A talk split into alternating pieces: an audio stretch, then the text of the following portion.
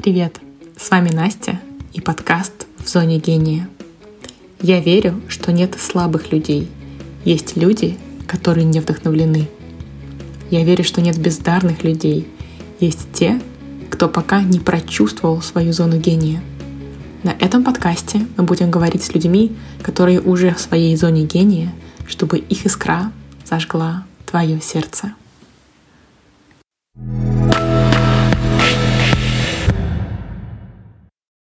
Всем привет! Сегодня у нас в гостях Леша Алексей Мартынов. Он танцор, хореограф и телесный практик. Леша занимается разными видами танца, high heels, но в последнее время, я вижу, развивает интуитивный танец и специализируется на том, чтобы люди лучше слышали себя через движение. Леша, очень рада тебя приветствовать на нашем подкасте. Всем здравствуйте, друзья. Леш, я тут должна сделать такой маленький каминг-аут, кое-что тебе рассказать. А, хорошее начало, да? А, мы с тобой э, до того, как начали подкаст, говорили про то, что такая тема классная, да, и гениальность, и все это сказал, что у тебя мурашки. А, когда я про это говорю, про поток, про, про гениальность. Но, честно говоря, когда я придумала этот проект, я вот придумала идею, и через 10 секунд я подумала, я хочу, чтобы у меня было интервью с Лешей. Так что на самом деле ты огромный, огромный для меня был такой, знаешь, а, а, вдохновение, inspiration, поэтому я супер рада, что ты сейчас здесь. Поэтому, потому что, знаешь, у меня в голове сразу было, окей, человек, который в своей зоне гения, кто может заряжать других, у меня сразу, знаешь, в голове картинки, как ты танцуешь. А, это настолько красиво. И, друзья, если кто-нибудь еще не видел видео, как Леша танцует, пожалуйста, зайдите к нему в профайл, увидите это. Это невозможно развидеть, и это настолько трогает. Так что я, на самом деле, большой фанат. Спасибо тебе огромное, что ты, что ты сегодня здесь. Спасибо, это очень мило. Я уже посмотрел, где салфетки, если я сейчас заплачу. А, если что, ты можешь потом сходить за салфетками, но ты, правда, огромное вдохновение, мне кажется, для большего количества людей, чем ты можешь себе представить. И... Да будет так. Леш, расскажи, так э, всегда было, как ты вообще пришел в танцы? Ты вот такой родился уже танцующий, или это была такая длинная дорога, особенно учитывая, что, да, такой, знаешь, родился уже, или ты пришел к этому какое-то время, потому что а, мужчина, занимающийся high heels, интуитивный танец, это не что-то, что мы встречаем каждый день, правда? О, да, это так. Какой был твой путь? Расскажи. Ну, все началось в детстве, когда родители со мной летали в Турции и так далее. И там на, в отелях были аним, аниматоры, и они проводили детские дискотеки, так что там я получил свою базу танцевальную, вот эти все танцы. А потом у меня была пауза, и я уже в 16 лет, потом в осознанном возрасте, ну как, полуосознанном, пошел в танцевальную, нет, в театральную студию, и там был вокал, актерское мастерство и эстрадный танец. Один раз в неделю или два раза в неделю, по часу каждая дисциплина. Угу. Я у родителей хотел отпроситься быть актером, но мне не разрешали ну, говорили, что это там небезопасно, они все спиваются или наркоманами становятся. И я такой, ну, блин, актером нельзя быть. И пошел на экономиста. Окей. Okay. И, и я учился, до третьего курса я дотянул, но танец потом взял свое. Я просто понял, что если я хочу быть лучшим в чем-то, мне надо выбрать либо экономист, либо танцы.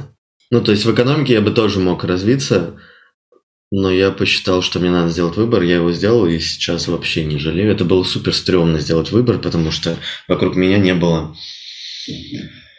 Не было человека, на кого я могу посмотреть и сказать, блин, вот он смог, и я точно смогу. Такие люди были, ну, вдалеке от меня, там, Барышников, Майкл Джексон, Леди Гага, и они как бы около танцоры того, что я делал тогда. И это был, знаешь, такой шаг в пропасть. Ну, типа, mm. может получиться. Если он смог, у меня получится. Ну, я пошел. И прям, ух!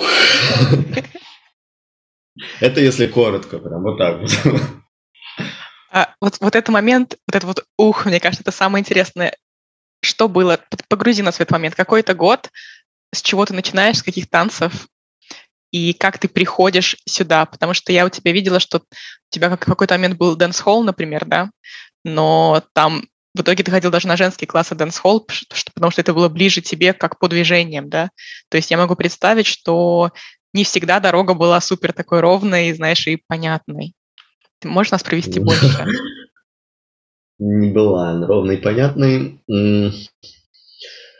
Вот тот момент, когда я думал про Майкла Джексона, взвешивал и решал, это прям я помню этот момент, я хожу по своей комнате вот так право-лево, угу. по паркету ногами и думаю, так, если Майкл Джексон смог, я смогу, если я хочу быть лучше, мне надо выбрать что-то одно. Точно ли я смогу? Я прям договаривался с собой, я смогу или мне надо продолжить. Что будет, если я продолжу два пути одновременно? Я подумал, ну, буду среднячком. А на тот момент я учился в универе. Я увидел э, новогодние скидки на абонементы безлимитные в танцевальную студию и подумал, что о, я куплю себе абонемент на Новый год, подарю и буду учиться в два раза усердней. Получилось? Так, не было. Я стал прогуливать универ еще больше, потому что я стал зависать в танцевальной студии. Я ходил на все подряд, просто на все подряд. А в чем дело было мое, мое внутреннее такое сомнение насчет универа, потому что они в перерывах обсуждали, я там на практику пойду в эту компанию, я хочу вот в аудиторскую, я хочу вот в эту. Я такой слушал, и может там про танцы поговорим, какую музыку любите слушать. И, ну, я чувствовал себя вообще не в своей тарелке было неудобно среди таких людей. И в танцах, в танцевальной студии мне прям было хорошо, спокойно. Стоит заметить, что начал я танцевать вот там, где театральная студия была, и вот это все, чтобы избежать проблем дома. Ну, то есть там были семейные всякие штуки в квартире, где я жил, и мне хотелось просто чаще не быть дома. Угу. И это забавно сейчас, когда я смотрю туда, что по сути я начал ну, танцевать, чтобы избегать реальность, а в итоге пришел к танцу, который, наоборот, помогает еще глубже проживать реальность. И это так иронично, ну, то есть это очень смешно в плане сценариста, который это делает. Ну, то есть это такой замут, который головой не придумаешь. Угу. Это нереально круто. И вот, в общем, я танцевал в танцевальной студии, был учеником, а, ходил на 4 класса подряд, 4 часа, с 6 вечера до 10 вечера, приходил домой, а, пока кто-то там смотрел телевизор, я на этом же фоне ставил фотоаппарат, записывал связки на видео, которые выучил. Не знаю, зачем я это делал. Ну, типа, чтобы не забыть. Вот такая у меня была мотивация. Я настолько ценил вот эти движения, то, что я там испытывал. И, видимо, я вот докоснулся до этого опыта так прям глубоко, что настал тот день, когда я ходил по комнате и вот смотрел вот на этот среднячковый опыт, когда я в универе среди людей, которые не совсем про мои интересы, и танцы, вот эти вот движения, которые я просто жадно записывал, лишь бы они остались, лишь бы их было больше, мне нужно больше хореографии, я хочу узнать больше. И Хороший выбор. А было неясно вообще. Ну, то есть, можно ли танцами заработать на квартиру, я на тот момент вообще не понимал. Я отдаленно верил, знаешь, как детская мечта, что можно достать до звезды. Но как это делать? В моем окружении вообще не было танцоров с такими зарплатами, чтобы мочь заработать на квартиру. То есть я вообще не видел этого пути. Поэтому, говоря про ясность, ее не было. Угу. Что тебе позволило тогда продолжать поверить в себя и продолжать идти по этому пути? Кайф, когда начинаю танцевать, очень приятно. Ну, то есть... Это сложно описать, это очень приятно. Эм, когда люди рядом со мной танцуют, когда мы танцуем одинаковые движения, или когда мы танцуем импровизацию, это это настолько обширный, объемный мир, ну, то, то есть столько всего можно сделать, когда просто включаешь музыку, И это настолько завораживает меня, завлекает, там столько свободы, там столько пространства для творчества, для того, чтобы выразить себя, поделиться энергией. Вот. У тебя всегда так было с танцем, вот прям с детских дискотек в Турции? Или это в студии началось, или это сейчас, когда это пришло? Что именно пришло? Вот это вот, когда ты забываешь, знаешь, обо всем, растворяешься, и тебе прям вот хорошо. Вот что мне хорошо, это прям, я думаю, с детских дискотек начиналось. Но там мне было просто еще прикольно движение учить. Я, кстати, глубоко не думал, что именно прям там меня держало в танцах. Просто я знал, что все, мы едем в Турцию, это значит, я каждый вечер, там, в 9 или 8 вечера пропадаю на детских дискотеках, и мы делаем эти движения. Мне это очень нравилось. Очень просто безумно. Я не могу передать, как мне это нравилось. Меня потом папа еще как-то взял на взрослую дискотеку, она начиналась в 11 там или во сколько-то. Я просто чувствовал себя, йоу, я попал на взрослую дискотеку никаких детей вокруг, только взрослые, и они делают какие-то движения, кто-то странно прям танцует. Я до сих пор помню, там была женщина, она танцевала закрытыми глазами, делала вот так руки и mm-hmm. ходила типа лунная походка, но не лунная походка, а плавный робот. И я тогда mm-hmm. смотрел, думал, что она делает. Ну, я просто вот это вот привык танцевать, а она вообще что-то... И там, ну, такой тут, тут, тут, тут, а она вообще в своем потоке. Угу. В общем, знакомство с танцами у меня прям рано произошло, и я очень рад. И музыка, творчество. Я уверен, в экономике тоже можно найти вот это творчество, это же пространство, тоже делиться, помогать людям. Но кайф в танце пере, перевесил, очень сильно перевесил.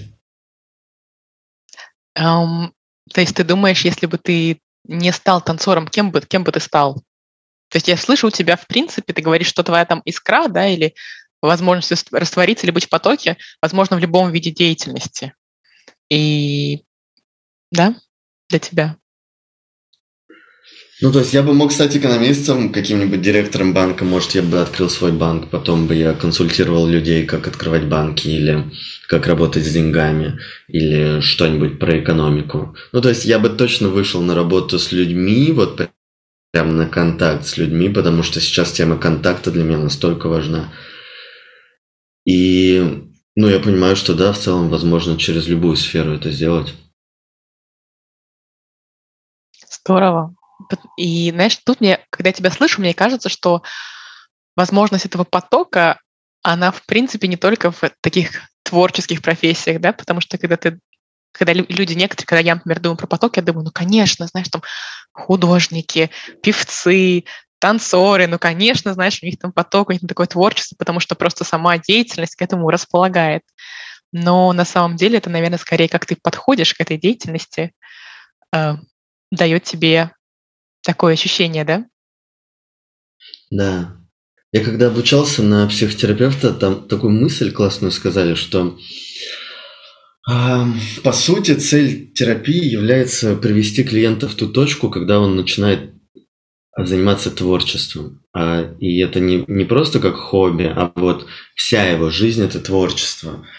Расписание, работа, семья, то есть все сферы из колеса баланса становятся творчеством.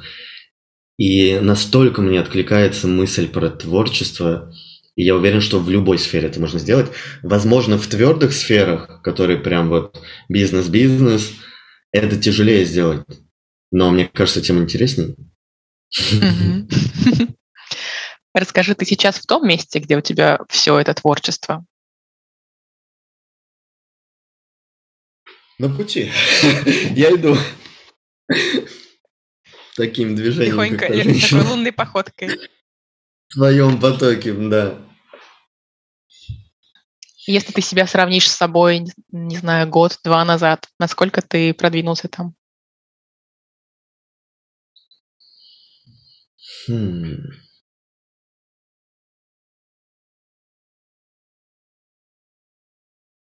У меня сейчас из самых, из самых таких активных сфер на трансформации это моя деятельность стоит. То есть мне очень важно э, в работе, в деятельности очень сильно быстро расти. И за эти два года сильный рывок. И я через э, работу начинаю понимать, как вообще можно творить на самом деле и свои другие сферы жизни. То есть я научился в работе, ну вот эта вот популярная фраза «автором своей жизни быть». Я в работе научился, как это делать.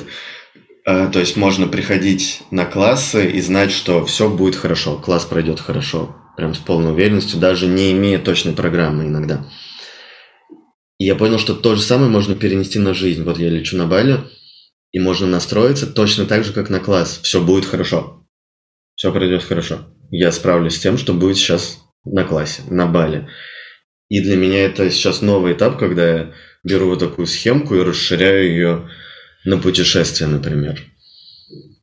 И это вау, получается. Вот что мне нравится, что оно получается. Класс. Леш, ты можешь больше про это рассказать? Про что именно? Про то, как ты расширяешь. И знаешь, вот этот момент, когда ты повторяешь себе три раза подряд, пять раз подряд, это получится, это получится, это получится, да? То есть ты, наверное, повторяешь, потому что где-то внутри есть вопрос, а вдруг я вообще себе вру? Вдруг у меня какая-то иллюзия, да? Вдруг не получится? То есть у тебя бывает этот момент сомнения, да, и как ты его преодолеваешь, и, может быть, сейчас, я не знаю, когда у тебя было много итераций, когда все получается, этого уже меньше. Как вообще этот процесс идет и расширение дальше там на путешествие, на всю свою жизнь, да?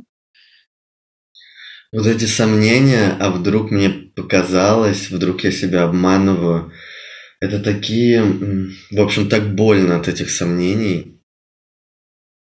Они достаточно редко теперь ко мне приходят. Раньше сплошное вот это сомнение было. А вдруг я себя обманываю, вдруг я не прав. Это настолько жесткая палка в колеса. Это даже не палка в колеса, это просто удар по ногам себе. Упасть на землю, еще добить сверху. Сейчас сомнения звучат, а вдруг не получится? Вдруг я не вывезу? Вдруг я не вывезу эмоции, которые стоят за этим действием? И я просто стараюсь не думать об этом, не раскручивать это, а думать про позитив, настраиваться на позитив. У меня сейчас вот это прям супер новинка для меня. В этом месяце я настраиваюсь на позитив. У меня была неделя, где я старался вообще не слушать грустную музыку. Она только включалась на шафле, я переключал, нажимал настроение веселое и слушал только веселую музыку. Это для меня был челлендж, потому что я люблю меланхолию, такие плавные, спокойные, расплывчатые напевы быстрая музыка, веселая, она, она заряжает энергией, это новое для меня. И это был челлендж. То есть сейчас я себя настраиваю, это получится, у меня это получится. Там как бы сомнения внутри, мы все умрем, шторм будет, мы все умрем. И я такой, у меня все получится. Это все получится постепенно, шаг за шагом, маленькие шаги. Просто такой уверенный голос и слушать его, смотреть, только в него не смотреть в это сомнение. Сейчас мне это помогает. Раньше я очень много просто в сомнениях разбирался, я прям в них варился, нырял в них, проживал чувства, которые они мне присылают, эти сомнения, которые они вызывают у меня. И это тоже был важный этап, на самом деле, вынуть из тела разные чувства, которые я там ношу всю свою жизнь. Но сейчас новый этап, когда... То есть раньше мне нужна была поддержка и утешение, типа, от самого себя и от окружения, типа, о, Леша, да, тебе тяжело, но я думаю, у тебя получится, блин, да, я вижу, что тебе тяжело, иди, я тебя обниму. То сейчас, я вот вчера об этом думал, мне нужна поддержка, блин, ты сомневаешься, вообще забей, просто встань и иди, не думай об этом, встань и иди, просто делай. У тебя получится. Ну, то есть такое более жесткое, твердое намерение. Mm-hmm. И у меня сейчас начинает меняться из-за этого окружение, и, короче, прям... Тебе это нравится? Это изменение? Мне это нравится, я его давно ждал. Это очень тяжело, потому что впереди неясность. Но я настраиваю себя на то, что все будет хорошо, все точно будет хорошо. Просто пройти через изменения, через отпускание привязок, отпускание привычного, перестройка. Ну, то есть я вот живу сейчас в арендной квартире арендованной, я ее отдаю, улетаю на Бали. Дальше я не знаю, что будет. Я прилечу сюда, и что-то будет новое. Каждый мой Бали, я там был уже два раза, я прилетаю, и что-то начинается. На Бали запускается и дальше раскручивается. И Бали меня зовет, но уже второй год я не могу больше игнорировать его. Ты надолго я едешь? Все, пока я приехал. На почти полтора месяца. У тебя есть какие-то четкие планы? То есть ты знаешь, что с тобой там будет происходить? Или ты отдаешься ситуации? Я знаю, что я буду лежать в номере и знать, что рядом океан, и все. Эта мысль меня будет расслаблять. Я могу даже не выходить из номера и просто лежать на кровати. Еще я знаю, что я буду кататься по разным местам и есть там вкусную еду. На завтрак я буду думать, где бы мне пообедать, на обеде я буду думать, где бы мне позавтракать и поужинать. И, в общем, очень приятно будет проходить. Первая неделя вот точно планируется такая. А еще я в Инстаграме объявил, что буду на Бали, там даже люди активировались, кто там, говорят, мы готовы к тебе прийти, кто-то сказал, что даже группу уже готов собрать люди с такими мощностями, прям вдохновляющими. И я такой, Круто. Ну, то есть, думал ли я два года назад, когда первый раз летел на Бали и мечтал быть таким известным в тренинговых кругах, что вот так вот будет? Нет, вообще не думал. Я даже не знал, как попасть туда. И я даже сейчас не могу до конца это осознать, как это получилось. Так что я говорю, что я лечу на Бали, и люди такие, мы соберем тебе группу. Ну, то есть, это вообще не так, как я ожидал. Я ожидал, что это будет как-то очень сложно. Мне надо будет со всеми коммуницировать, делать то, что я не люблю, научиться как-то общаться вообще с миллионом людей одновременно. Ну, то есть какие-то нереалистичные вообще были у меня ожидания к этому пути, а все сложилось гораздо проще. Было трудно местами в этом пути, но чем я занимался? Я занимался своей деятельностью и рассказыванием людям о том, чем я занимаюсь, чем я делюсь, и как бы вот этим актом, когда я делюсь, вот этим я занимался и расширял это, я исследовал инструменты, как я могу еще больше делиться с людьми. Угу. Вот, как мне кажется, сейчас на этот свет вот люди приходят, из-за этого света расширяется моя способность пропускать больше поток. То есть в этом я сейчас вижу такую ближайшую мою цель на вот эти сколько-то лет – расширять свою способность еще больше делиться. Угу. Это очень красиво, Леш.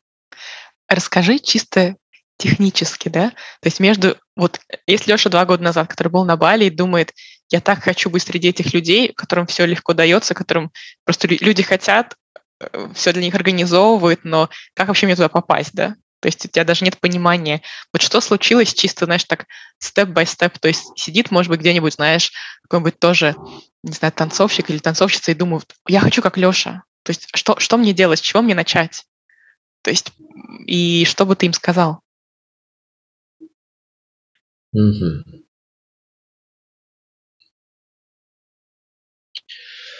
Я бы сказал, что надо быть очень смелым, что путь себя настоящего требует больших своих вложений, требует ответственности за свои действия.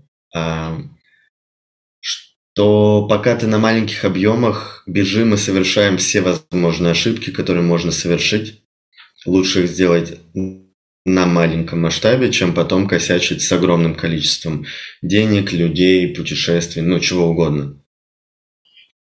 Потому что у меня был очень сильный страх ошибок, и я себя тормозил из-за этого просто капитально. Не бояться чувств, идти, идти, идти, идти, идти. Меня сейчас вдохновляет фраза «плачем и делаем». Последние полтора года я прям часто ее себе напоминаю «плачем и делаем». Даже года три на самом деле. Просто вот тот я, который тогда, даже это не два года, а три года назад было, я прям совсем был таким волшебным, что ли, с волшебным мышлением, что ну вот, вот оно все должно быть такое радужное, пони, единороги, я должен помедитировать, дальше я пойду в какую-то трансформацию, и вот оно все будет такое радужное, ну то есть, да, через боль, страдания. А сейчас я понимаю, что путь не обязательно должен быть через такие волны. Ну, то есть, да, эмоции есть, но можно в целом все равно идти ровно и стабильно. Это более по-взрослому как бы вот себе тому три года назад я бы не объяснил, что значит быть более взрослым. Я только сейчас начинаю мочь это вербализировать. Тогда я просто смотрел на это, да, надо быть взрослым. Я узнавал все, все способы, как взрослеть. Какой ну, молодец, что я это делал. Это мне помогло. Расскажи, что тебе больше всего помогло взрослеть? Была, какие просто способы, что ты пробовал? Что ты, может, у тебя был момент, когда ты понял, что вот я, кажется, взрослее, и вот после этого момента тебе стало проще просто брать и делать. Плакать, но делать дальше, да? А не ждать, что сейчас что-то волшебно случится.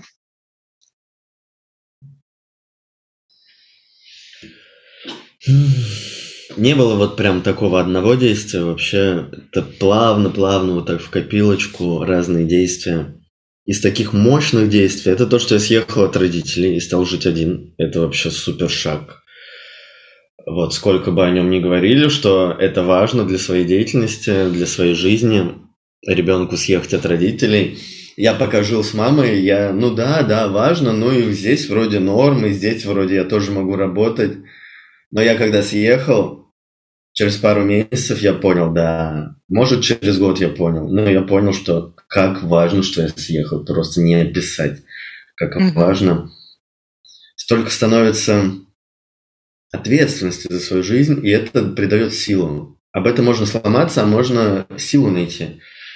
Mm-hmm. И, пожалуй, взрослению помогает поместить себя туда, такие ситуации, от, в которых от меня требуется больше ответственность.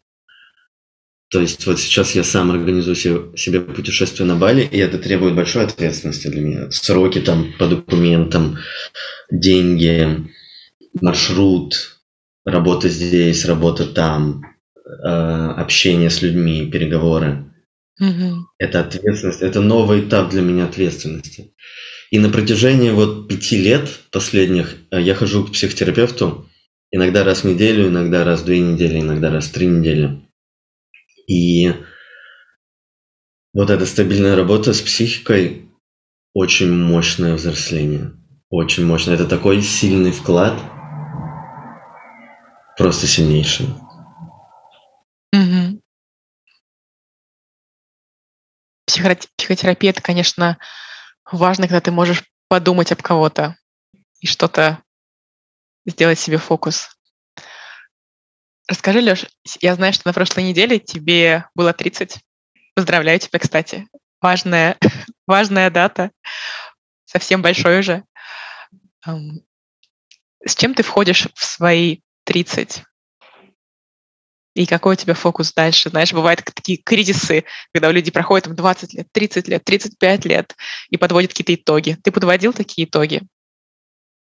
Нет, итоги я не подводил, но к кризису подошел. Он у меня начинается. Эм, он примерно раскрывается вот от 30 до 40 лет. Сейчас у меня начало этого кризиса. Он прозвучал у меня в деятельности, когда я поехал туда, куда я мечтал поехать на обучение к американскому хореографу. Его привезли в Москву. Это э, хилсовое обучение на каблуках. А я как бы один из, ну, таких двигателей каблучных танцев в России сейчас. И я увидел, как он танцует, как ассистентка танцует, сколько нужно усилий, чтобы танцевать технично. А для меня слово техника это было один из постулатов просто хилс танца. И после этого я такой надломился прям. Я увидел, сколько в этом боли может быть. Потому что у нас потом полгруппы заболела, ассисти... ассистентка заболела. И я такой смотрю на это, блин. Ну да, здесь, конечно, влияет еще подготовка. Окей, может, надо было мне лучше подготовиться, но в целом, вот мне не туда. Я просто так уперто шел туда, и это привело меня к успеху. Но сейчас та точка, когда мне надо перепроверить ориентиры. И именно поэтому я понял, что мне надо уехать на Бали. И так, все, я в домике. И понять, почему я соскучусь. Вот то я и буду делать. А расскажи, почему люди заболели, в смысле физически заболели? Как простуда или болели большая, там ноги, руки? Большая нагрузка, да, большая. Ну, мышцы, разумеется, болели. Мы все каменные просто ходили каждый день из-за крепатуры, но физически заболели. Простуда, температура. Это очень серьезная нагрузка. Ну, то есть это интенсив был 5 дней подряд, понятно. Но mm-hmm. сам подход, про технику. У меня просто в танцах всегда спорили техника, эмоции, кто, кто главней. Был период, когда все, эмоции главней. И мы все вот так вот танцевали у меня. И потом я такой, блин, ну надо как-то видосы снимать, продвигать себя, надо технику, и теперь техника, ребята. И вот я нашел хилл танец, каблучный, супер эпатаж для видосов, супер классно. Еще и техника красиво выглядит. И сейчас я снова встречаюсь с этим, но если раньше это очень жестко у меня звучало противоречие, техника или танец, как же их соединить? то сейчас как будто, знаешь, вот они вот вдвоем вот так вот бла-бла-бла, я такой, погодите, отодвигаю их и просто смотрю вперед и просто пока смотрю вперед. У меня нет готового решения. Меня зовет интуитивный танец, танцы босиком, исследование крестца, исследование сексуальности, исследование контакта и сердца. Вот эти темы у меня прям, воу, там же вообще целая вселенная. Хилс я уже поисследовал, и туда сходил, и сюда, и здесь понятно, тут понятно. Он уже стал такой базовой для меня деятельностью. И теперь, имея такую базовую деятельность, я могу еще дальше пойти туда, куда я давно хотел. А расскажи про интуитивный танец больше. Это какое-то новое направление? Или это просто новое для тебя? И что такое исследование крестца просто как части тела? Потому что я знаю, для тебя это все звучит, знаешь, супер так. Ну, конечно, крестец, сексуальность. Я так, «Э, окей. Это же кость. Да, я О чем ты говоришь? Куда ее исследовать? Так. Но интуитивным танцем я начал вообще лет 10 назад исследовать импровизацию. А потом я уехал на йогу. А до этого я еще проходил психологические тренинги. Мне было интересно, как добавить. Я чувствовал, что в танец, в импровизацию можно добавить психологию. Я вообще не понимал, как. Просто у меня либо то было, либо то. Я иногда практики разные давал. И дальше я поехал на йогу и нашел, как это совмещается. Тогда для меня стало прям открытием, о, через дыхание это можно соединять. Вау! Я начал по-своему через дыхание соединять танец и психологию. У меня начало это получаться, потом туда же добавилась эзотерика от моих путешествий, работа с энергией, все, что я узнавал в Индии, на Бали, в Крыму, в Грузии. И потом появился хилстанец, Иногда я вел интуитив, но иногда... А вот Хилс, я поехал в Америку, еще узнал, что там есть техники, добавил в эти техники йогу, психотерапию и вообще у Потом прошел обучение, переквалификацию годовую на телесно-ориентированного психотерапевта. Посмотрел на весь свой путь, увидел, что я, да я прям гениально двигался. Молодец, продолжаю в том же духе. Добавились детали от этого обучения, добавилось структуры еще больше. И вот сейчас хочется пойти дальше. Хочется пойти дальше. Я съездил на тантру в прошлом летом и увидел, что да мы то же самое делаем в импровизации, а еще это можно делать телесно, а еще это можно, видимо, делать в интимной близости. Вау, это так круто. Ну, то есть Хилс меня привлек тем, что можно исследовать, раскрывать. Исследовать означает развивать и раскрывать в себе методы, инструменты, как я могу чувствовать себя более сексуальным, более раскрепощенным, более свободным. И это, в свою очередь, помогает мне жить себя в кайф mm-hmm. и в счастье. И вот я съездил на тантру и понимаю, что босиком можно сделать еще больше. А в контакте с другим человеком можно вообще сходить в другую степь. И у меня сейчас, у меня уже года два или два с половиной фонит тема секс-вечеринок. И я типа два года такой, ух, просто смотрел на это.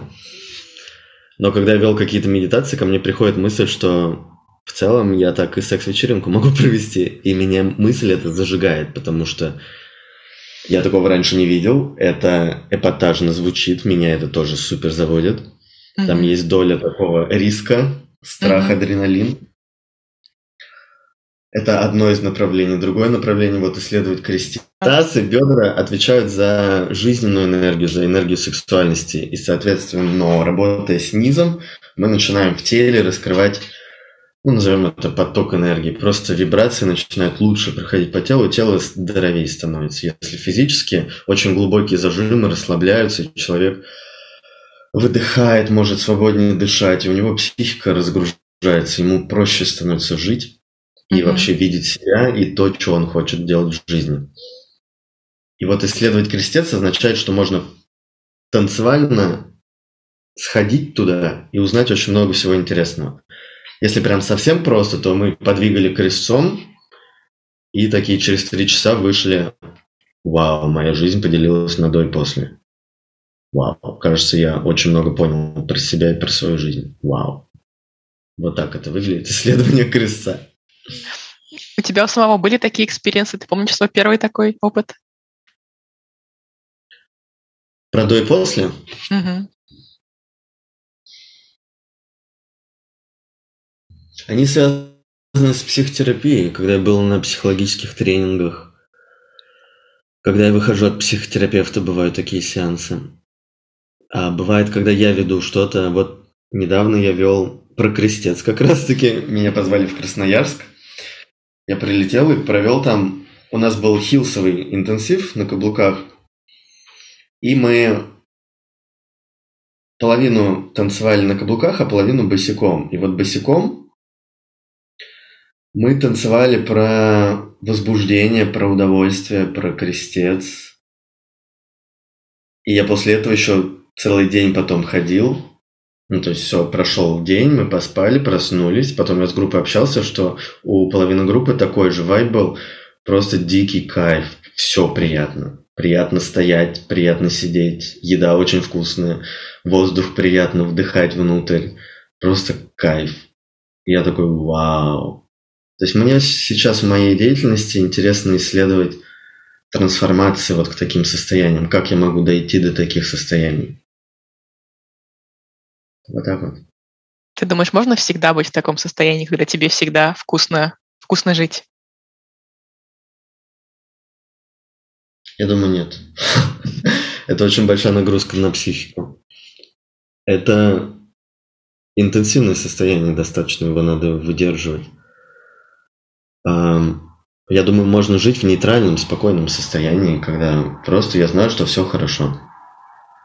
То есть вот есть линия 0, здесь минус, допустим, здесь плюс. Вот не на сильном плюсе жить, а рядом с нейтральностью, рядом с нулем, такой легкий позитивчик. Вот на легком позитиве можно жить на постоянке, иногда давая себе приливы какие, какого-то еще позитива. Но чем, чем больше мы даем себе эту волну, тем потом больше будет волна вниз тоже, это надо иметь в виду. И вот в том числе я в психотерапии лично работаю над уменьшением вот этих сильных волн. Угу. Это важно, я считаю. Это очень интересно, потому что, мне кажется, часто люди хотят такой суперсильной, позитивной какой-то эмоции, какого-то переживания и потом расстраиваются, когда правда неминуемо, или я не знаю, правда ли это неминуемо, идет откат вниз. То есть этот низ чувствуется гораздо хуже, потому что ты сравниваешь не со своей серединой, да, а с, со своим верхом. Да. А, и да, это такой тоже, мне кажется, оттенок. Ты сейчас говоришь, и я думаю, он говорит как взрослый человек. Знаешь, не то, что, знаешь, как подросток, я хочу вот такие эмоции, потом вот такие эмоции, да, или там э, любовь, кровь какая-то непонятная, а ты так, я хочу себе примерно среднего состояния, чтобы мне просто было всегда ясно и хорошо. И ты давно к этому пришел? И какой был путь я туда? Я этому учусь. Мне когда психотерапевт это говорил, я такой, ну нет, вы мне предлагаете какую-то хрень, можно повеселее что-то, дайте мне другого психотерапевта. Нет. Но это так, было сопротивление, такие шуточки, я понимал, что она дело говорит, но мне настолько не нравилось то, что она говорит. То есть она мне предлагала забрать у меня эйфорию, кайф, ну, забрала бы и такие сильные спады, когда я просто валяюсь вот такой, Бэ. но как же мой кайф, как, как же мои взлеты, я тогда вообще такой, ну, окей, если вы говорите, что это будет полезно для моей психики, ну, давайте попробуем, но по чуть-чуть. И втянулся. Я втянулся в это. Очень круто. Гораздо проще так жить, чем вот с огромными волнами, потому что постоянно, интенсивно что-то проживать, ну, это очень интенсивно. То есть это нагрузка для психики. Особенно вот этот негатив. У меня просто зацикливание на негативе. Угу. И то есть для меня стало важным вот уменьшение этих волн и концентрация на позитивной волне верхней. Это круто для меня. Расскажи, и когда ты начал учусь, этот путь? Когда начал, когда начал. А когда тебе твой ну, психолог сказал? Сколько? Четыре назад или три года назад. Может, mm-hmm. два года назад. Вот она мне сказала, я такой, да, кажется, меня ждет очень скучная жизнь. Думал я. Нет, жизнь стала еще веселее. Я понял, что эти волны становятся управляемыми, и я могу ими управлять. Я могу создавать события. Для меня это было супер открытием. Вау! То есть я могу поддерживать позитивный лад этих волн, я могу туда события вставлять, не ждать, что поток или вселенная или боженька пришлет мне каких-то ситуаций, людей, и оно само так чудесно все сложится. Я вообще-то сам могу это все делать. И так здорово получается. Угу. При этом я оставляю место для чуда вот этого эзотерического, и очень здорово. Сколько прошло времени вот с момента, вот она тебе сказала, все, Леш, нужно уменьшать вот это вот вот это вот движение, да, нужно все сводить более-менее к стабильности, и когда ты говоришь, нет, это, это глупость какая-то, дать мне другого психолога, и потом, когда ты увидел, что оно, увидел, что оно на самом деле работает, да, то есть какой был этот период, пока ты сомневался, метался, и метался ли ты, уходил, уходил ли ты обратно, или ты прям так сразу расстроился, но поверил и сразу начал применять? Нет, конечно, я расстроился, поверил и сразу начал делать ошибки. Сразу начал делать наоборот. Ну да, да, я верю, мы будем двигаться туда, но только у нас на сессиях. И чуть-чуть после сессии. А дальше я буду расслабляться, отдыхать и фигачить, потом снова к вам приходить. Мы чуть-чуть это, потом снова. Вот так это было. И на своем опыте я прям увидел, что вот эти пики, они... Ух, я это на деньгах понял, особенно понятно, очень доходчиво. А, ты спросила, сколько? Примерно три года назад я это услышал, ну такая цифра внутри звучит. Угу. И на деньгах за последние два года я это увидел, что сейчас в Инстаграме просто очень популярно мерить свою прибыль миллионами, типа, если ты миллионы зарабатываешь, ты супер классный. Если миллион в месяц ты не зарабатываешь, то типа давай за неделю сделай усилия и заработай уже миллион в месяц. Вот так там. Э, внушается. И у меня прям идея фикс была, она сейчас плавно отпадает, но она еще пока где-то рядом со мной, что миллион в месяц надо прям максимально быстро заработать. Это очень важно. И у меня получилось заработать миллион в месяц. Я охренел в тот момент. Это был прошлый март. На танцах, оказывается, можно заработать миллион в месяц. Вау! Я наконец-то нашел того человека, кто может через преподавание заработать на квартиру. Я понял, как это сделать. Вау! А, после этого марта, апрель, май, июнь, июль я очень плохо работал. Ну, то есть у меня апрель-май был сильнейший спад в прибыли. Я в мае почти ноль заработал. В июне начал вставать с коленей и зарабатывать снова по чуть-чуть. И в тот момент я увидел это и такой... А я как бы принес это в психотерапию, она говорит, заработайте мне там 300 или 500 тысяч в месяц стабильно, 3 или 4 месяца подряд. Я такой, о, внутри как скучно, какие скучные задания. Это очень тяжело. Я могу вот сразу вот так заработать, а потом валяться весь год. Вот так я могу. А вот стабильно, что, как это делать? Нет. Уф. Это очень много ответственности нужно для такой стабильности. Ответственность за себя, за свое будущее, за свою жизнь. И, короче, вот про эти волны, вот на этом миллионе, у меня просто еще один миллион был в октябре, и тоже был спад после этого. Mm-hmm. Я такой, да что такое, неужели она права? Думаю, ах ты сучка, просто реально, как так?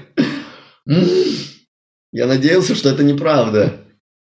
Но, знаешь, походу это правда. Вот что я понял. То есть в октябре это еще, который только что был, то есть еще буквально там полгода назад, да? То есть так, полгода назад ты еще да. примерно не верил в то, что это, оказывается, работает. И вот буквально сейчас ты начинаешь верить, там через почти три года ты начинаешь все-таки верить, что, оказывается, работает. Да. Да. У меня просто тоже была очень высокая прибыль в феврале. Ну, то есть у меня вот три пика таких сильных было по прибыли. Это март, октябрь и февраль. И вот я смотрю на следующий месяц после, вот в этом феврале я уже имел опыт вот тех двух миллионов, и как сильно чух, меня вниз несет. В этом феврале я прям наблюдал за собой, что происходит, старался сгладить вот этот удар вниз, продолжить работать, подхватить волну вот эту падающую вниз, чтобы направить ее снова наверх. Uh-huh. И начало получаться. Я такой, вау, вот оно как стабильность оказывается. Потому что до этого я считал себя человеком импульсом. Ну, в астрологии я Овен, Овен это импульс, там по дизайну человека я проектор, надо ждать приглашения. И как бы эти две фразы никак не отвечают на вопрос, что делать, когда ты летишь вниз с пика. Ждать приглашения или нового импульса – это очень плохая стратегия можно просто из головы что-то делать в поддержку своих позитивных волн. И это требует усилий, это требует усилий, согласия с собой. Иногда приходится делать то, что не так приятно здесь, но там будет очень приятно. И это требует м- смелости опять и трансформации. Прям, да. А расскажи, почему тебя ты шел вниз? То есть, например, ты зарабатываешь миллион, наверное, ты много работаешь, да, у тебя какие-то мастер-классы, может быть, курс, еще что-то, да? Поэтому у тебя такая большая прибыль в одном месяце, а потом ты уходишь вниз, потому что ты просто настолько устал, что ты не хочешь больше работать? Или почему у тебя идет выход вниз, и как ты, что ты сделал сейчас. То есть сейчас, получается, ты увидишь, что ты идешь вниз, но сам поставил себе какие-то классы или объявил о м, каком-то новом курсе. Как ты вообще это сделал? Что произошло чисто, знаешь, фактически? Um, ну, начну из глубины. Фактически я узнал, что у меня есть страх изобилия. Uh, страх, что мне стабильно будет очень хорошо в жизни, я буду счастливым в отношениях, в финансах, в семье, в друзьях, то есть в работе, во всех сферах колеса баланса. Я это очень страшный страх, это прям стрёмно. Угу. Я недавно вытащил метафорическую карту, где-то там пару недель назад была у меня консультация про этот страх. И он выглядит как водяное чудовище, которое появляется неизвестно когда, неизвестно как, просто в рандомный момент, и может кого-то убить, а может не убить. Неуправляемое причем на карте просто волна обычно. Но я увидел в этом просто монстра огромного. Вот так выглядит мой страх сейчас. Угу. Он гиперстрашный. И он мне очень много действий шептал, которые выглядели как очень логично. Ну, то есть в марте я много работал, мне надо много отдыхать, там было много массажей, много ресторанов, много... Кучу всего, что я прям в отдых э, выливал. В октябре я прям контролил. Я знал, что я могу слить все на рестораны. Контролирую, Леша. Я контролил. А потом было две недели, когда я устал контролить. Я отпустил. Угу. Я потратил весь миллион. Это было больше, чем две недели. Мне казалось, что это две недели. Скорее всего, это было месяц или больше. И у меня была просто депрессия на два или три дня. Я не выходил из дома и такой, блин. Не знаю, можно ли материться, но матные слова звучали у меня в голове. И я такой, да, ты так хотел, вот сделал. И тут же все потратил, мягко говоря. Mm-hmm. Там были жестче слова внутри. И вот февраль, я уже знаю вот это все. Во-первых, я... Ну, я знаю вот этот страх изобилия, который для меня невидимый, и он подсказывает мне какие-то сценарии, которые кажутся классными, но потом оказывается, что я попадаю в такую задницу, что мне надо делать какие-то физические действия. Mm-hmm. И физически я сделал так, чтобы у меня не было доступа к этим деньгам, пока okay. не законч... пока не закончится месяц. А... Что еще я сделал? Когда курсы подходили к концу, я начинал активироваться и работать. В середине уже где-то курсов я активировался, работал на запуск новых курсов. Угу. Раньше я этого не делал. Я хотел, хотел, все планировал и не делал, и выжигалась энергия от того, что я хочу, но не делаю. И у меня просто выгорает, выгорает вся энергия внутри. А тут я почувствовал, что я хочу, я снова не делаю. Я такой, ага, я не делаю, но окей, буду делать. И вот я себя находил в этом неделании, но хочу, и начинал делать. Было странно, потому что я не привык так делать. Непонятно было, к чему это приведет. Казалось, что это хрень какая-то, все равно не сработает. Сработало. Хорошие новости. Если делать, то делается. Дети, запомните совет от дяди Лёши. Если делать, то делается. Да. Слушай, это, это классный опыт, и я поздравляю тебя, что на третий раз ты смог оседлать волну. Пришлось изолировать от себя деньги, но они в итоге сохранились. Это интересно, насколько, знаешь, а, можно видеть а, в любой области жизни, да, как у нас а, проходят наш, наши паттерны поведения, они, в принципе, одинаковые. Что ты с деньгами обращаешься, что ты с эмоциями, что ты с работой обращаешься, да, но примерно все um, похожим паттерном идет. Mm-hmm. Это очень интересно. Леш, ты сказал, что ты раньше особенно был более такой интуитивный, знаешь, вот есть у меня сейчас настроение, вдохновение, да, я делаю. Сейчас я слышу, ты уходишь больше в планирование или как у тебя это происходит? Um, да, раньше мне планирование было очень тяжело. Слово структура просто, о боже, структура меня убьет. Я же человек импульс, супер интуитивный. Меня не поймать, я поток. Какая структура? То есть сейчас я понимаю, что для такого потока нужна структура. Я могу направить его, и он идет. То есть если у меня сегодня нет настроения работать, я говорю, а, у тебя нет настроения работать? Ну, пойдем работать. Окей, пойдем работать. А тогда у меня было так, о, у тебя нет настроения работать, блин, давай раскрутим, почему ты не можешь сейчас работать? О, у тебя это чувство, давай его проживем, давай сделаем какие-нибудь практики. И, в общем, я делал не, не, не работу, а что-то другое. И как раз-таки у меня не было настроения работать, и я не работал. Но в этот момент я занимался самопознанием.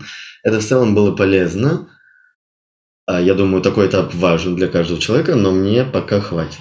Не знаю, вернется ли он или нет, но мне сейчас нравится, что, несмотря на, свое, на мое настроение, я могу действовать эффективно. Потому что раньше я думал, ну если у меня плохое настроение, как же я буду работать? Это все добавится в работу, и mm-hmm. всем вообще станет плохо от того, что мне плохо. Типа нет, я буду ждать хорошего настроения. Мне надо на... сделать так, чтобы у меня было хорошее состояние, тогда я смогу работать. И вот за эти пять лет я тренирую фразу, что профессионал работает в любом состоянии, а за последний год я прям еще глубже тренирую, что вот есть э, дверь в зал, я только туда вхожу, закрываю, и все личное остается там, вообще там. И оно не относится ко мне уже. Я веду, а дальше я могу вернуться к этому личному. Потому что для меня это раньше была частая тема, что меня налички сносят чем-нибудь, чем угодно. И это влияло на то, что, ну, например, я прихожу, отвожу группу, а потом валяюсь вот так, о боже, я устал. Потому что я пока вел группу, еще думал, блин, как бы мне не добавить вот это, не дай бог это сейчас выльется в группу. А сейчас я нашел, что вот я веду группу, она вот здесь начинает, я такой, погоди, попозже, ладно? и веду группу, и как будто этого не существует. И вот этот навык, он для меня про контейнирование моих эмоций, про управление моими эмоциями. Это очень важно. Особенно для такого человека, как я, у которого были вот эти волны. Вот если говорить про успех, для меня вот это личностный успех, успех личностного роста, что это теперь не какое-то рандомно непонятное существо, вот эти эмоциональные волны, а что я теперь понимаю, как это работает, и что я могу управлять этим через действия, через какие-то события, которые я сам могу себе сделать. Скажи, у тебя получилось теперь оставлять все свое личное за пределами класса, просто потому что ты узнал, что так бывает, то есть у тебя эта новая мысль появилась, или ты какую-то технику специально используешь. То есть почему раньше у тебя это фанило постоянно, а теперь ты можешь сказать, слушай, подожди, и оно, правда, тебя больше не гложет.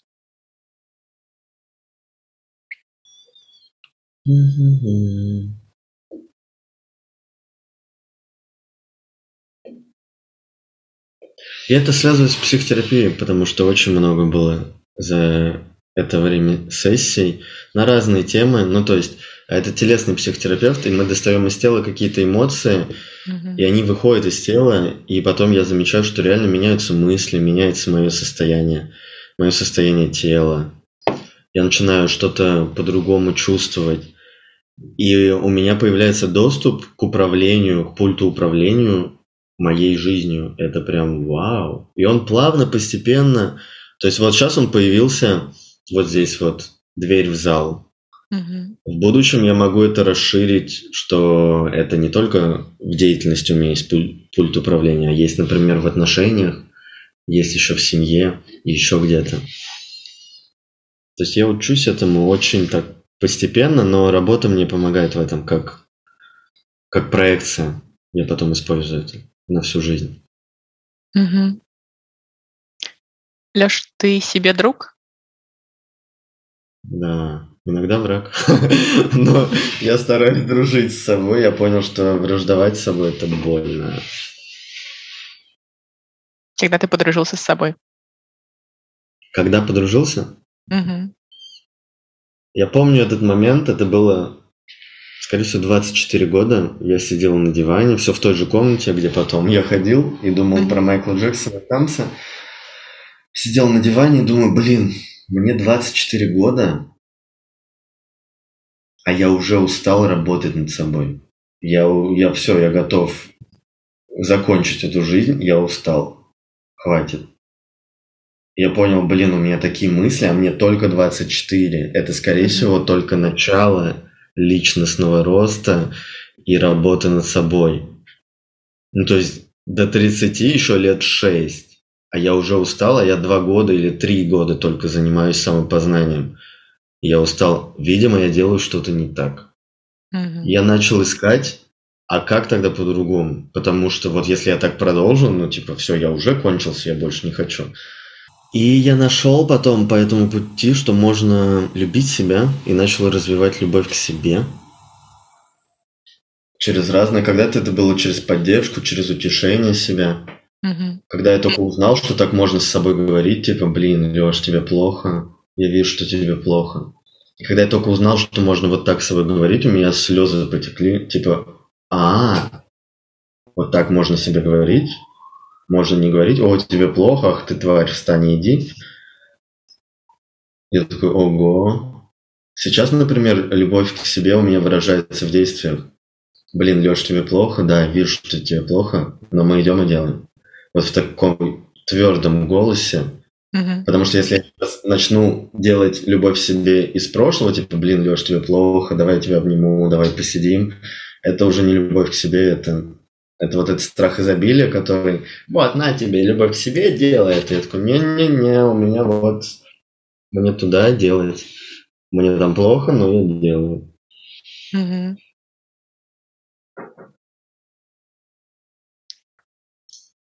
Расскажи мне, я, я до сих пор, знаешь, зависла, думаю про твою любовь к себе, потому что меня очень вдохновило то, что ты говоришь, что на самом деле в разные этапы жизни любовь к себе это, это разное. И, и, да, и, иногда это дать себе отваляться, иногда это обнять себя, иногда посмотреть фильм, а иногда, на самом деле, пойти на работу и не думать вообще ни о чем. Да. Да, слушай, очень, очень классная, классная мысль, она прям со мной осталась. Скажи мне, что ты чувствуешь, когда ты видишь на классе, к тебе приходят ребята, девочки, наверное, в основном, да? А, и ты видишь трансформацию, которую они проходят там за три часа с тобой. Ты видишь, что они, может быть, были зажаты, а потом такая просто тигрица вышла, э, и она сама вообще в шоке смотрит на себя и думает, вообще, это я? Это, так, это вообще я? Так бывает? Так можно было? Что это за чувство? Это чувство кайфа, удовольствия, восторга. И я чувствую, знаешь, такое доверие, что люди мне это показывают тоже. И при этом я чувствую такую ценность момента, что я в таком месте оказался только что. Ну, то есть я как будто на пик горы поднялся и увидел пейзаж, который только оттуда доступен. И туда надо дойти. А эти люди сами ко мне пришли, сейчас показывают вот это вот свое нутро, свои пики такие, свои пейзажи очень глубокие, которые, возможно, э, никто даже не видел в их жизни, из их окружения, может, только самые близкие. И они мне показывают это. Я такой, это для меня настолько ценно, это настолько хрупко, тонко, уязвимо, и при этом сильно смочь показать это. И я когда такое вижу, и знаю, что у человека был затык с этим в жизни, и вот он смог сейчас здесь. Во-первых, меня счастье охватывает за человека, когда я еще осознаю, что я помог ему, и что я эти инструменты всю жизнь искал, нашел, трансформировал, дал, и оно сработало, я тогда вообще такой, «Хм, вау, мне становится очень спокойно, очень, знаешь, как очень нормально, очень естественно. Как будто, не знаю, вот я проснулся, сижу за столом, завтракаю, и мне просто хорошо. Вот все так, как должно быть. И вот в такие моменты я чувствую, что все так, как должно быть. Это очень приятное чувство. Очень. Ты на своем месте, да? Когда, когда такое да. происходит. Да. И мурашки, мурашки, мурашки, мурашки. Да, знаешь, ты говоришь, и у меня прям все, все, все бегает. Так, ничего себе. Как у тебя с присвоением заслуг? Ну, на 30% я могу это делать уже. В прошлом году я пошел на психотерапию, а я обучался, и там главным, не главным, а важным условием обучения было пройти у специалиста центра, где я прохожу обучение, 20 сессий. Я пошел к психотерапевту с запросом, что вот ко мне люди приходят на практике, говорят, какой я классный, как все круто, как им все нравится, я такой чудесный, такой красивый, такой мужественный, такой умный, такой потрясающий. Я вот прихожу, это все и говорю, и такой, я так им завидую, я очень хочу на себя вот так же посмотреть со стороны, но я вообще не могу на себя так посмотреть. Мне так хочется, ну вот, в чьи-то глаза залезть и увидеть, что там они такое видят. Я вообще не могу это сделать. И она на той сессии, на первой, спросила меня, а расскажи мне, какой ты. Я такой... И все. Это было настолько тяжело сделать. Ну вот прошел год, я могу сказать, что на 30% теперь я могу это делать. Но это все еще зона роста. То есть ты видишь себя красивым, можешь присвоить, да, вот курс прям классный, но не всегда? Или почему на 30%? А, я могу отделить от себя курс, и тогда он будет супер крутой. Просто mm-hmm. гениальный бомбический курс. Как я провел курс? Ну, молодец. Да, ты его провел на 70% хорошо. А то что, то, что люди получили, хорошие результаты, ну, 30% ты молодец. Вот так вот. Окей. Okay. каково это быть тобой? Каково это проснуться, знаешь, в, одно, в один день в теле Леши Мартынова и с твоими мыслями, с, с твоим телом, с тобой вообще?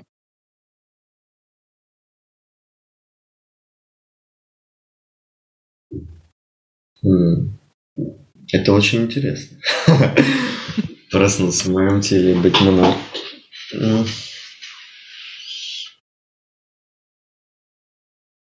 Потому что вот в данный этап жизни я живу в заварушке, когда у меня переходный этап с одной ступеньки на другую. Я в моменте перехода сейчас. И проснуться здесь ну, это прям интересно. Тебя что-то встретит. Ты что-то встретишь. С тобой еще тело будет разговаривать в этот момент. Ты будешь слышать свои мысли, свои чувства. Будешь делать какие-то действия, которые не хочешь делать, и будешь в моменте понимать, зачем я это делаю, и я это не хочу делать. А будешь видеть, какие действия хочешь делать, будешь их делать, и такой кайф будешь от этого получать.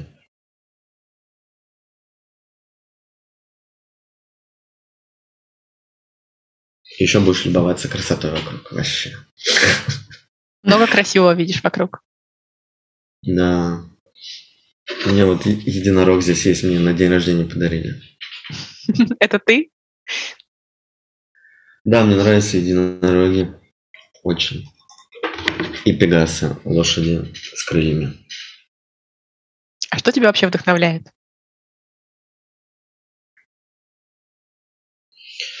Меня вдохновляют всякие фантазии, фантазийные истории, мой внутренний мир, мультики. Раньше я оттуда брал очень много всего. Ну, то есть, например, я не знаю, там бежит какая-нибудь героиня, она вот выбегает и видит огромный пейзаж. Я такой, вау, у меня мурашки по всему телу. Я такой, что за мурашки, что за чувство?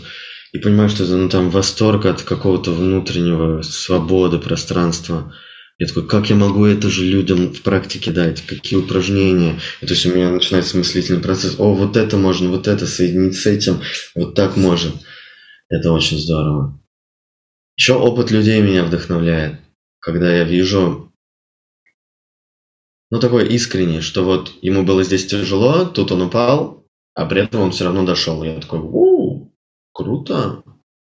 Это одновременно расслабляет, говорит мне, что со мной все в порядке, и при этом еще и воодушевляет, что я тоже смогу, раз он упал, и я вот валяюсь, и могу встать и пойти. Классно. Вдохновляет еще контакт. Контакт – это искреннее общение, это может быть контакт душ, смотреть глаза в глаза, трогать, обнимать. Что еще меня вдохновляет? Мысли про любовь будь это личные отношения или быть проводником божественной любви наружу, добавлять любовь в мои действия, или добавлять любовь в мои мысли про себя, или добавлять любовь в мою деятельность. Это такое творческое задание для меня. Ну, то есть, как я сейчас могу добавить больше любви в мою деятельность? И у меня сразу раскрывается что-то. Угу. Вот такое мне нравится. Еще меня вдохновляют разные позитивные вопросы себе. Например, если есть сложная ситуация, то можно задать себе вопрос, а как бы поступила любовь mm-hmm. в этой ситуации? И это такой вопрос, от которого поплакать можно. То есть вот можно взять текущую тяжелую ситуацию, которая есть у каждого из нас, у каждого своя, и задать вот вопрос, а как бы в этой ситуации поступила любовь?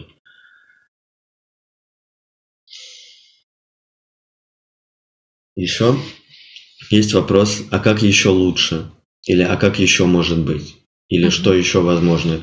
Один из этих вопросов, когда что-то происходит, плохое, хорошее или нейтральное, можно задать вопрос, а как еще может быть? С мыслью о том, как еще лучше может быть. И это очень здорово освобождает пространство в голове. И это даже поле начинает двигать вокруг. Что правда проще создать что-то еще более крутое. Это очень расширяющая мысль, да? Да.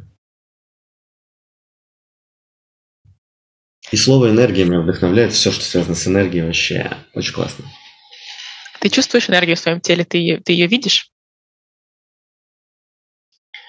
Я ее чувствую и вижу через образы. Только свою или других людей тоже? Других тоже могу, если захочу. Я понял, что это вторжение в личное пространство, если я начну просто без спроса смотреть на энергию человека. Ну, я так для себя решил. Угу. Но, про, но про себя ты, например, можешь прочувствовать, что окей, здесь мне чего-то не хватает, здесь у меня пробоина, или здесь у меня красиво. Да. Да. И потом я, если пробоину нашел, наблюдаю, как я продолжаю не делать ничего, и что-то с этой пробоиной происходит, она еще начинает что-то со мной делать. Я такой, да сколько можно, Леша, возьми уже и сделай, ну.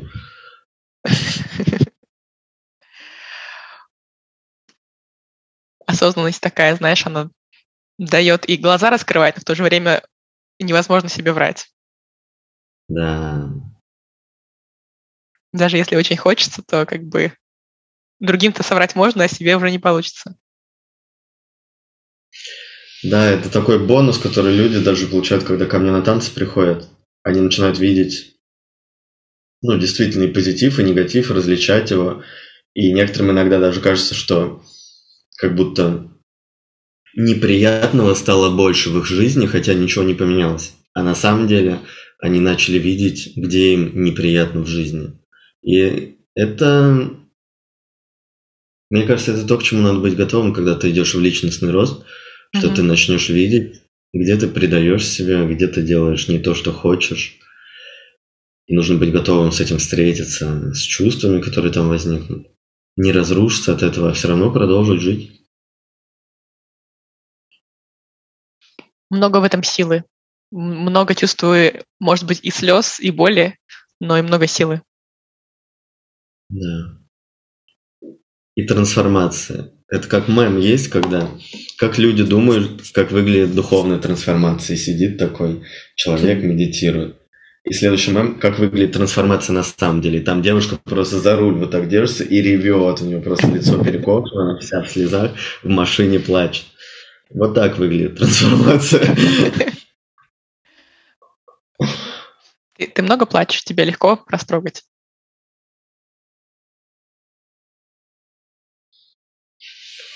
Ну, последнее время у меня есть пару слезинок, таких мурашек, чувств по телу бегает.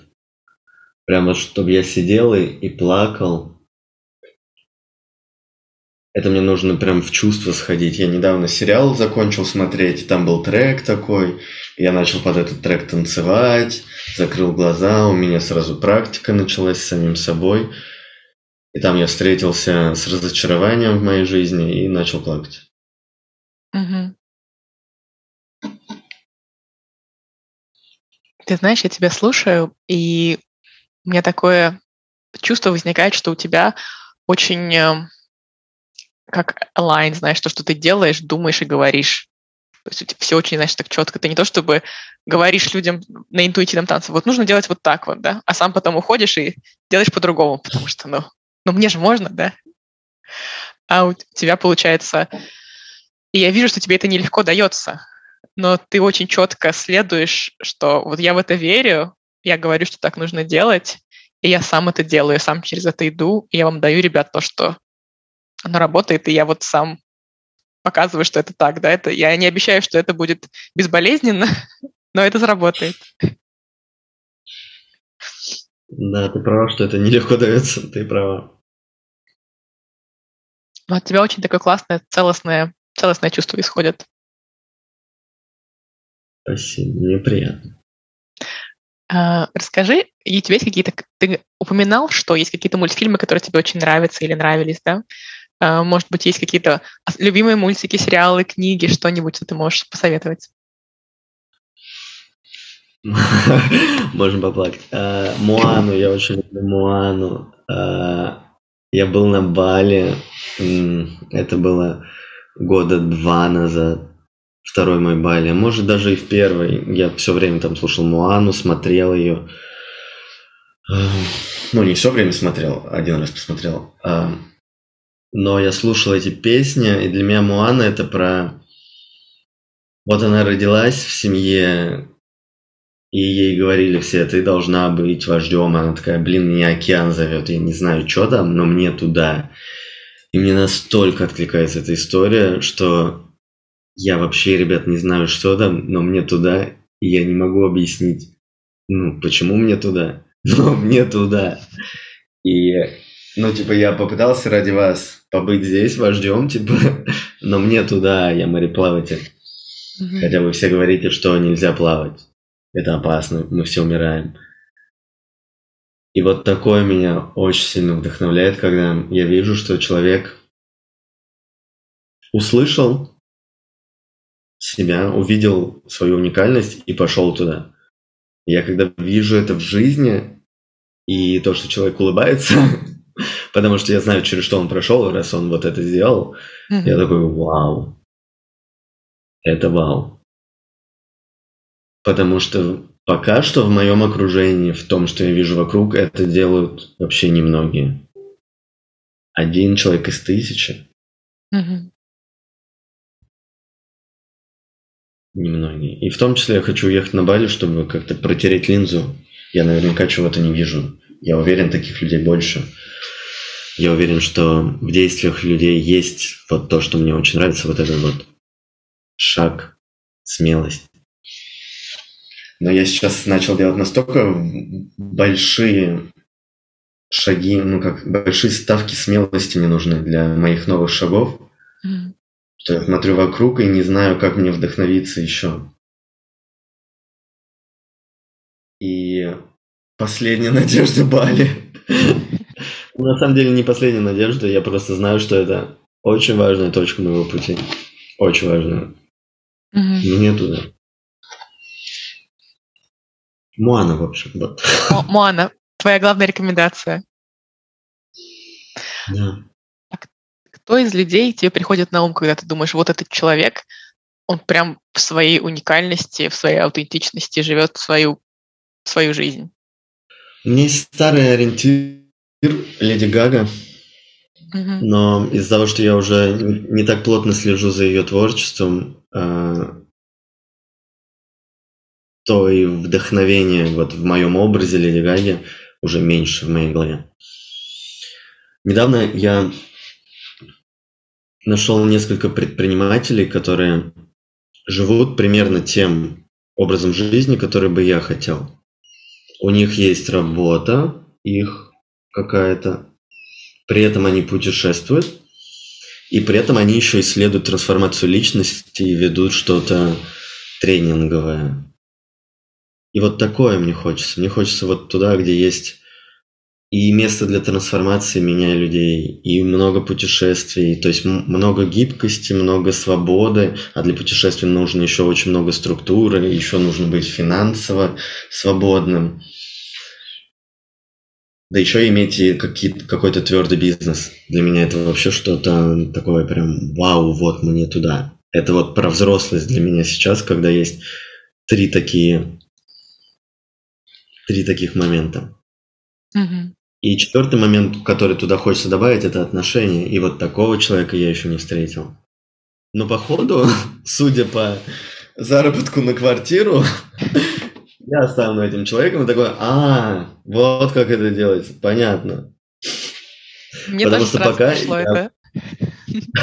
я не встретил его. Тебе только пришлось, знаешь, придется стать таким человеком.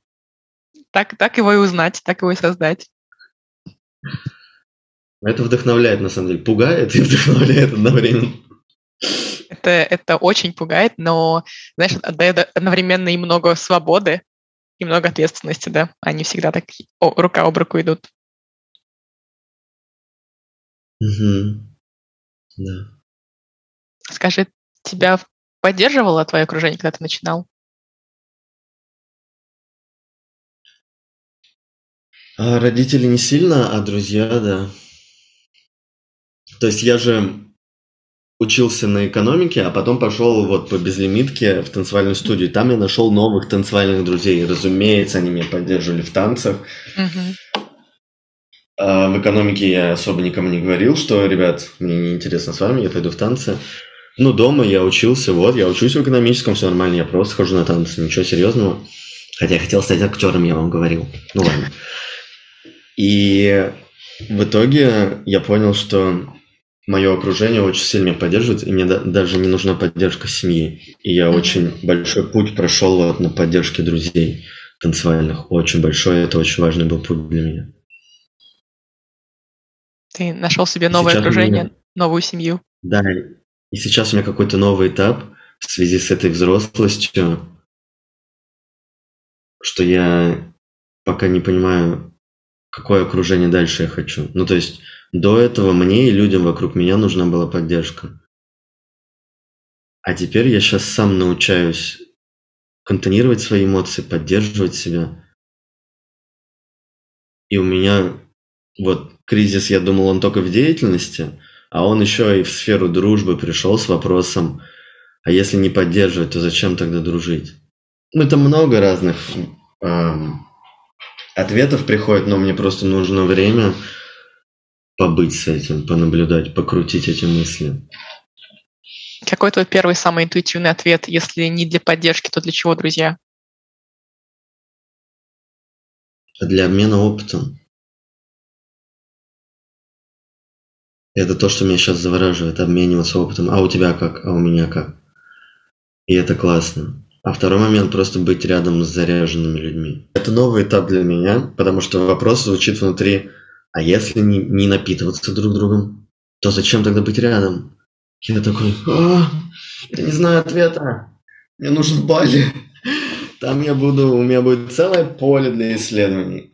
Там я точно попаду в среду людей, которые, если русский человек на Бали, значит он как-то туда попал, не случайно. Он заработал, он смог, и там сразу будет видно тех людей, которые занимаются своим делом. Я это чувствую. Эм, Мне кажется, у разных людей есть, ну, назовем это дар, что они могут что-то чувствовать. Вот Мгм. я очень глубоко могу почувствовать уникальность человека, когда он говорит о чем-то, и у меня мурашки идут. Мгм. Разные виды мурашек есть. Вот эти конкретные мурашки для меня, что вот, вот тебе туда. И удачи. Запасись броней, факелом, друзьями запасись, поддержкой, единомышленниками. И вот у меня сейчас вот эта поддержка, друзья, единомышленники, запуталось все, и мне хочется туда прийти, увидеть людей, которые занимаются уникальностью. Ага, они оказались еще на Бали, значит, у них есть деньги на это, значит, они делают действия по своей уникальности. И вот с ними пообщаться и посмотреть. Ну, знаешь, как оказаться в своей стае, что ли, вот чего хочется. Да. Когда ты долго путешествовал и, наконец, дошел. Есть мультик, еще один вспоминается из детства, называется «Земля до наших времен» или «До нашей эры» про динозавров. Мгм. Да. И у них там раскол Земли произошел, и они пошли путешествовать в какую-то долину, она где-то там, может там все хорошо, может нет, но нам надо идти, и они проходили вообще через монстров, через катаклизмы какие-то. И вот они когда дошли, вот это вот чувство «я дома». Мгм. Сейчас я подышу. Давай, давай. По У меня жизни я- мурашки от того, что ты рассказываешь. По жизни я это чувство исследую. В деятельности я стараюсь людям дарить такой опыт, где они смогут ну, получить эту возможность, получить этот опыт. Вот это чувство «я дома». И я-то внутри себя нашел это чувство «я дома», Мгм. а теперь мне хочется снаружи себя найти это чувство, потому что у меня очень настроен верно этот компас, я теперь чувствую его. И так хочется вот это чувство испытать, знаешь, когда ключ подошел в дверь, вот этот компас Мгм. подошел Мгм. в обстановку, что вот ты входишь, и ты в центре, и компас крутится. Да. Вот это хочется. И для этого, как я сейчас вижу, мне нужно окружение людей, которые вот в таком же замесе, как и я, побывали, и вышли и оказались на Бали.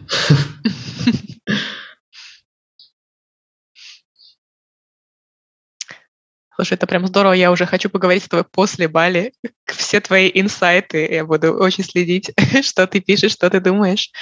Потому что я, правда, чувствую для тебя, это будет такой очень трансформационный период, который твоя душа жаждет и получит. Леш, мы скоро будем заканчивать. Расскажи, если бы у тебя была возможность одну мысль вложить в голову просто каждому человеку, какая бы это была мысль? Две мысли у меня, не могу из них выбрать.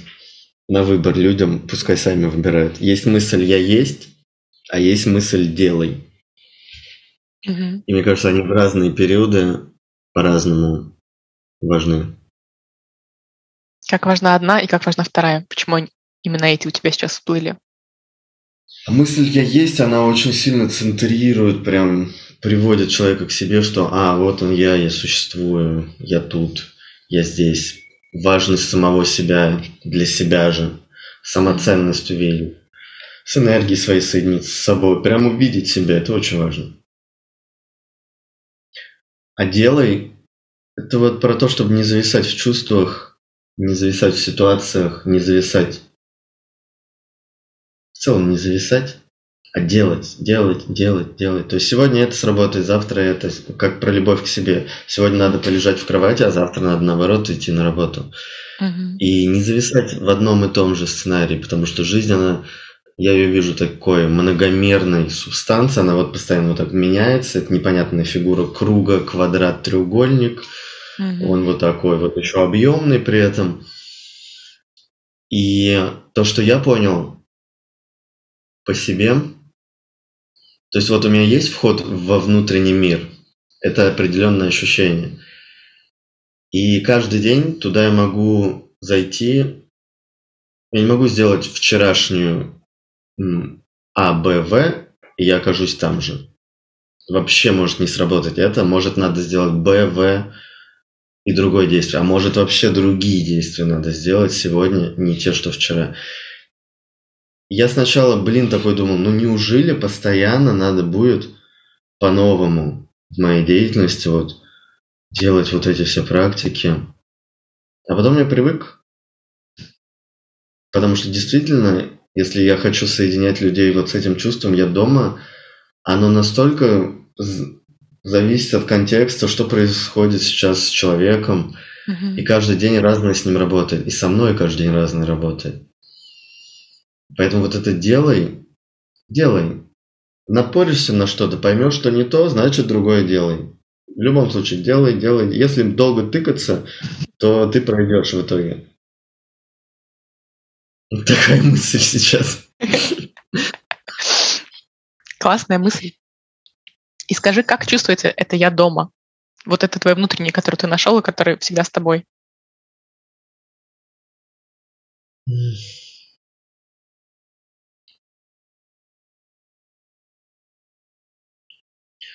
Раньше я его чувствовал, у меня до сих пор это немного осталось, через скучание.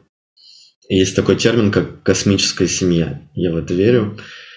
И это такое ощущение,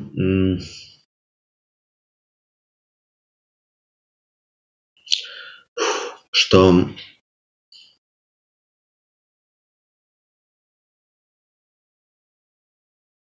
ну, где-то там, не в этом мире, в космосе, допустим, а, есть семья, и у меня есть с ними связь. И раньше, чувствуя эту связь, я очень сильно скучал, потому что я понимал, что я в практиках еще глубже чувствую с ними связь или не с ними, но вот с этим чем-то mm-hmm. большим, чем я. И потом я возвращаюсь в жизнь, и снова я опять в этом мире, а там вот это больше. Блин, я хочу туда, я не хочу жить в этом мире. И вот это вот скучание, потом я понял, что оно на самом деле блокирует оттуда приход сил сюда, через меня. Угу. И можно не скучать, а искать что-то другое. Я пока еще не нашел до конца, но я полагаю, что ответы где-то словах благодарность, любовь, делать. Я есть. Вот в этих ответах. И вот это чувство «я дома», оно очень спокойное. И для меня оно пока что невероятное, потому что я давно нашел это чувство «я дома», и вот как Муана, которая тыкалась постоянно в океан, мне туда, ребята, я не знаю, зачем мне туда. Я начинаю сейчас оказываться в океане и понимать, что компас начинает подходить. И что раньше он, ну, хреново подходил. Но здорово, что я делал дела, пока он хреново подходил. Теперь я знаю, что такое, когда компас хреново подходит к ситуации. И это позволяет мне еще точнее видеть мое направление дальше в жизни. Поэтому вот это чувство «я дома», оно очень спокойное, но вызывает у меня сейчас много эмоций, потому что мне пока не верится. Ну, типа, вау, наконец-то, неужели это правда в этой жизни все-таки возможно? Угу. Походу, возможно. Хочу проверить.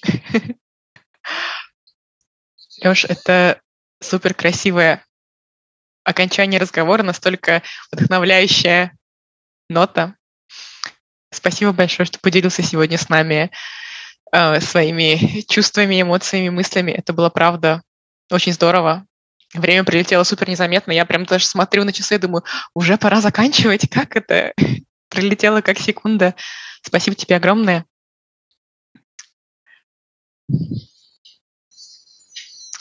Было очень приятно, очень кайфово. И такие вопросы